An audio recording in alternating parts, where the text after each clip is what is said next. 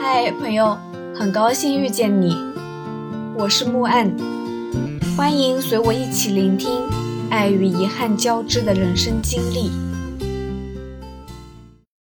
朗木寺是甘南线上一个不大的站点，不喜欢它的人觉得这里没什么可逛的，在紧凑的行程里抽半天到此一游即可；喜欢它的人觉得有没有可逛的都无所谓。待着舒服就好，有吃有住有朋友，于是我在这里舒服的待了一阵子。朗木寺地处甘肃和四川的交界，不大的地方，一部分属于甘肃，一部分属于四川。我有时在镇子里溜达着，手机会突然收到中国移动的问候，大意是欢迎你来到美丽的甘肃。再走没两步，又收到了中国移动的问候。欢迎我来到美丽的四川，而事实上，我可能只是在非常普通的小路上闲走。有时候对面的屋子停电了，这边的屋子还有电，当地人就会给你解释说，是他们甘肃停电了，但我们四川没停，语气中浓浓的骄傲。朗木寺有两座寺庙，隔河相望。一座达仓朗木格尔底寺属于四川银顶，一座叫赛赤寺，属于甘肃金顶。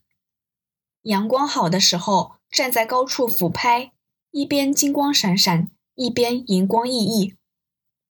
那时候的朗木寺还没有被大肆商业化，朴素、陈旧、简单、纯粹。早上哈欠连天的下楼。透过铝棚临街的窗户，会看到藏族汉子打马过街。傍晚又有大群的牦牛、羊唧唧哀哀、悠闲的返家。天气不好的时候，阴云从峡谷的高处伸出，一直压到小镇的房顶。你觉得还是八月盛夏天，它却冷不丁给你来场冰雹。天气好的时候，你又会觉得。它被称为东方小瑞士，并不言过其实。金银顶的寺庙我都去过，还沾了朋友的光，被活佛接待，看到喇嘛制作坛城，细细的彩砂铸成大千世界。制作时要戴上口罩，因为最轻微的呼吸都会扬起细沙。坛城的制作经常费工于月，但做好之后。最终是为了扫毁。活佛的解释是，这是为了让世人明白，尘世都是虚幻，世间繁华无非一居细沙。活佛说这话的时候，大殿幽暗，酥油灯焰飘渺，拢着供在佛前做的酥油花，红尘离我万丈远，整个人都惆怅了。但是，一出大殿，我又什么都忘了。我进藏区寺庙比普通人多得多，但从来看不出子丑寅卯，说不出个中精妙。问我看到了什么，我答寺庙。再问有什么特别的，我答藏式风格的。其他什么黄教、白教、花教，连花生大师、巴斯达大师。我通通懒得去记，偶尔遇到了一个最新藏区人文的，要给我普及，我说别别记不住。所以啊，在朗木寺的多数时间，相较寺庙，我更喜欢亲近自然和生活。得空就去走走峡谷，去峡谷要经过格尔底寺，峡谷叫格尔底寺大峡谷。又叫纳摩峡谷。去的路上会遇到叩拜归来的藏人，文化的融合在服装上显端倪。藏袍里打底的有运动服，也有衬衫。每次打招呼，他们都笑得很开心。快进峡谷时，看到草地上一片狼藉，我心说：“这谁呀？乱扔垃圾！”走近了一看，才知道这是白色的风马，藏语叫做龙达。峡谷的入口有河，名字起得磅礴大气，叫白龙江。据说沿着水流一直往里走，可以走到白龙江的源头，但耗时较长，有时还要骑马。河边的草垫子上，经常可以遇到小喇嘛们玩足球或者打羽毛球。修行之人有分级，并不应该通而论之的被称为喇嘛，但我们游客不大讲究这个。旁边的仙女洞。洞里有一个洞中洞，听说在洞中洞里喊三声“达仓那摩”，心愿就会实现。我第一次进洞的时候，同行的有一个复旦的男生，他说他要保研，于是进去大喊了三声“我要保研”。我觉得他可能保不上，后来根据种种迹象，他确实没上研。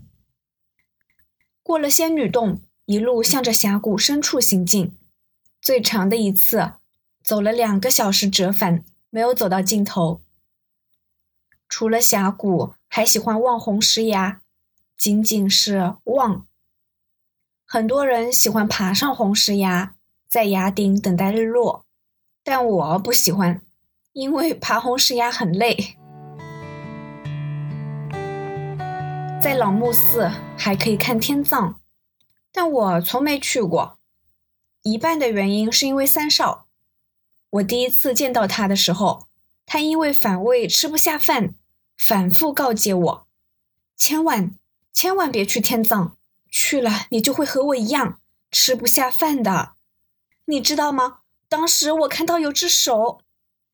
说到这的时候，二哥端着盛鸡爪的盆进来，说：“晚上卤个鸡爪吧。”三少冲出门去，我猜可能是干呕去了吧。一半的原因是因为梁子，他住在神仙居，跟跳跳一个房间。我去找跳跳的时候，看到他有气无力躺在床上，说：“我昨天去看了天葬，我今天就起不了床了。我劝你别去看了，不去逛景点的时候。”我的活动范围基本是从铝盆到神仙居。在铝盆是因为我在这儿白吃白住，顺便打不要钱的工。去神仙居是因为这期间我和阿水、跳跳决定跟着离哥走一趟两天的徒步线——扎萨格峡谷和扎尕那。但三个人不够，得拼人。离哥在神仙居门口挂了块牌子，大意是还缺人。愿意的进来聊聊吧。我没事就去问，聊够了人没有？有一天在神仙居看到一只很大的萨摩耶，叫公主。我说我要遛个狗，说完就牵着公主走了。没想到公主劲好大，跑起来拽得我差点摔了。我一路跌跌撞撞的，被公主拽着冲过铝盆。小二从窗子里探出身，问我：“你在干嘛啊？”我一边跑一边大吼：“我在遛狗。”小二也吼：“狗遛你还是你遛狗啊？”最常做的还是在铝盆打工，顺便欺负小二。大家要记住，任何时候经济不能自立的人都是弱势的。更别提小二这种卖身的了。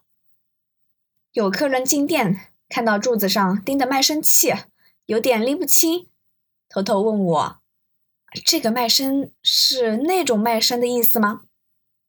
我看着小二，斩钉截铁的回答：“就是。”小二说：“你别欺人太甚。”我说：“有本事拿钱赎身啊！”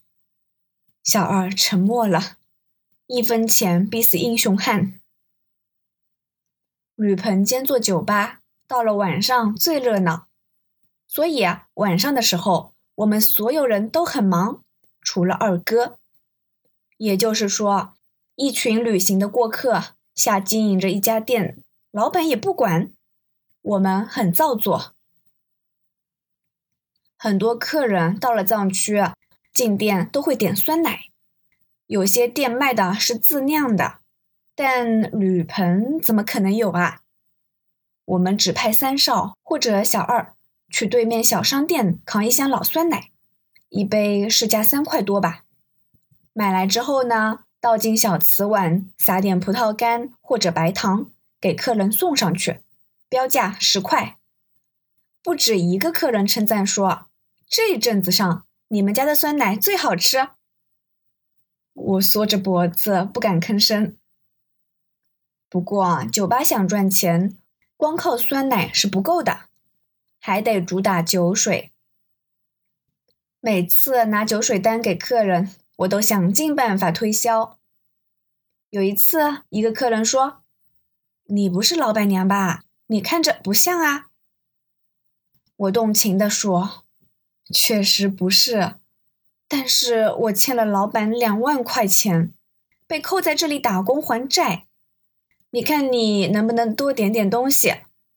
瓜子点两盘行不行？啤酒再多加两瓶。于是大叔点了两盘瓜子，又加多了两瓶啤酒。我知道你们暗搓搓想看艳遇故事。某个下午吧，在酒吧，一个糙汉子跟我倾诉他前一天。如何被一个又美貌又身材好的女子引诱？那个女子言语是如何挑逗？一五一十的复述给我听。大家又不是很熟，你把那样的话说给我听，真的好吗？然后我就走了。又一天，一个驴友三番四次的跟我说，他把和我的合影发给同事看，大家都说我是他女朋友。我和你有合影吗？不就是一起玩的时候被拍进了一张照片里吗？我还离着你八丈远。我说呵呵，然后我就走了。两天后的一个傍晚，我坐在铝棚的窗口看日落，忽然看到糙汉子牵了个二十不到的小女生的手，一脸浓情的从门口经过。又一天。又看到那位驴友在酒吧的角落里搂着个刚到朗木斯旅行的姑娘，卿卿我我，说不完的悄悄话。两次看到我都想笑。旅途中并非没有爱情，但概率挺小的，更多的时候是有意识的烈焰，广撒网，一个不行就是下一个，还自我标榜是潇洒风流、狂放不羁。不止男人，也有女人；不止干男，后续的行程里，我也不断遇到。糙汉子的这段爱恋，甚至没持续到我离开朗木寺。驴友的那一段，据说在我离开朗木寺一周后宣告分手。路途上的感情起落像唱戏，不过见惯了也就不稀奇了。游戏爱情。爱情也游戏你，有个词儿叫棋逢对手，好棋、坏棋、歪棋都会逢到对家，然后事事如棋，日日新。那一年去完朗木寺之后，我对很多朋友说，朗木寺是我最喜欢的地方。二零一零年的十月份，我去西藏转神山冈仁波齐。回程时经过兰州转机，忽然兴起，买了票直奔朗木寺。进镇的时候失望极了。我看到这座不大的镇子大兴土木，在建新的楼，拓新的街道，地上满是水坑水洼，风一吹，石灰土尘乱飞。听说当地要大力发展旅游，把这里建成小阳朔。小丽江，我背着包踩过水坑，到了铝棚门口，这里已经挂了锁。十一之后进入淡季，不营业了。再一打听，早就转了几趟手了。我买了门票，一个人去走初冬的纳摩峡谷。走着走着，想通了一件事：其实朗木寺并不是我最喜欢的地方。我喜欢的是那个时候的自己，那个时候在这里邂逅的朋友，还有那个时候的山水，一期一会，永不再来。那段日子就像大殿里扫灭的坛城，再怎么繁华灿烂，也无法重现，只在记忆里悬浮。二零一四年，为了走年保玉泽徒步线，我再次来到老木寺。看到一个已被开发的颇为繁华的旅游景点，李哥说：“你来的太晚了，现在这个季节不适合走年宝了，你明年早点来吧。”于是，我跟着黎哥走了一趟纳摩峡谷，比历次的都走得久，但仍然没到尽头。翻山越岭的时候，在高处看到了朗木寺的全貌。它还在群山的环抱里，安静的被暮烟簇拥。比起二零一零年的时候，应该大了不止一两倍吧。黎哥给我讲过，他最初到朗木寺的时间，我记不清了，好像是在二零零一年左右。他说那个时候的老木寺不通车，也没有路。他骑了两天的马，骑得屁股都痛了。他在想什么时候才能到啊？这么想的时候，马翻上顶坡，就看到了山坳里的小镇。进镇子的时候，看到街上的房子都是木头的，真像世外桃源啊！有时候很惋惜，觉得自己没能看到桃源般的老木寺；有时候又很庆幸，到的再晚一点，我或许。也不会喜欢商业化的老木寺。人在路上行走，万事终将成为记忆，而记忆是唯一的行李。能把老木寺纳入我的行李，珍而重之收藏，到底还是与此有缘。感谢收听，希望这个播客能陪你度过每一段孤独的旅程。彼此温暖，彼此治愈。希望来到这里的你，可以放下一天的疲惫，尽享这人间好时节。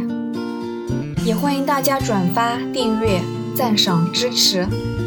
我们下期见。